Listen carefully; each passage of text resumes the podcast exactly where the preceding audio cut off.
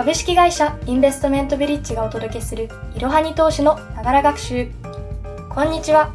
新しい言語学習が好きなインターン生の星野です。このポッドキャストではスマホ時代の投資企業分析メディアいろはに投資の記事をもとに投資の基礎知識から最近のトレンドまで幅広くご紹介いたします。通勤時間などの隙間時間でながら学習をして様々な知識をつけていきましょう。本日は週末エピソードです。今週放送した内容の重要なポイントを復習していきましょう。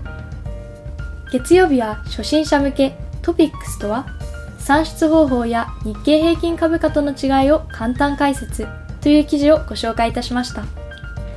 この記事の重要な3ポイントを振り返ってみましょう。1トピックスは東証一部の全銘柄から算出された株価指数。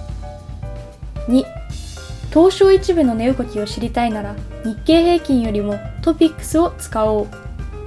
3東証の市場再編でトピックスから脱落する銘柄も。水曜日はウォーレン・バフェットってどんな人？名言から投資方針を学ぼう。というエピソードをお届けしました。このエピソードの重要な3ポイントを見ていきましょう。1ウォーレン・バフェットは投資の神様とも呼ばれ、日本企業にも投資をしている超有名投資家。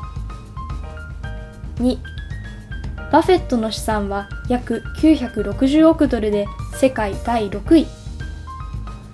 3、優れたビジネスモデルを持つ割安銘柄に長期視点で投資をするのがバフェットの基本方針。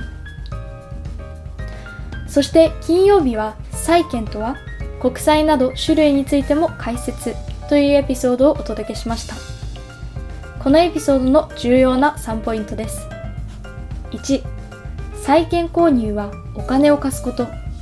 発行体から利息をもらいつつ、満期日に返済してもらえる。2、基本的には株式投資に比べてローリスク、ローリターン。3、債券を購入する際には対象の格付けをチェックする必要がある。ぜひ週末の空いている時間に各項目についていろはに投資の記事から復習してみてください。では今週も良い週末をお過ごしください。本日も最後までご視聴いただきありがとうございました。ぜひこの番組への登録と評価をお願いいたします。